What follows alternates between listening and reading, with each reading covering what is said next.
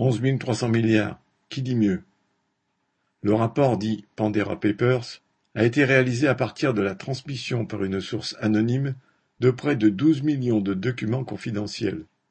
Ils proviennent de quatorze cabinets spécialisés dans la création de sociétés fictives dans les paradis fiscaux. Ils mettent en cause plus de trois cents politiciens et de hauts fonctionnaires, dont trente-cinq anciens ou actuels chefs d'État.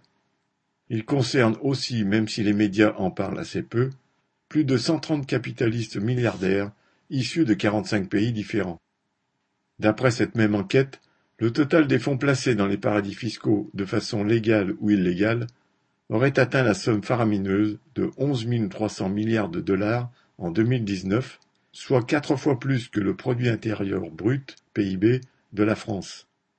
Ce n'est pas une surprise, car tous les grands trusts industriels et bancaires ont des filiales dans ces pays où l'impôt sur les bénéfices est dérisoire, afin d'y transférer l'essentiel de leurs profits.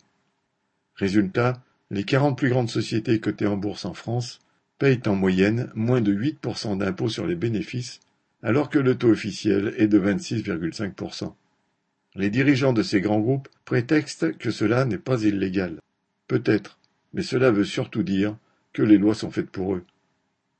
Arnaud Louvet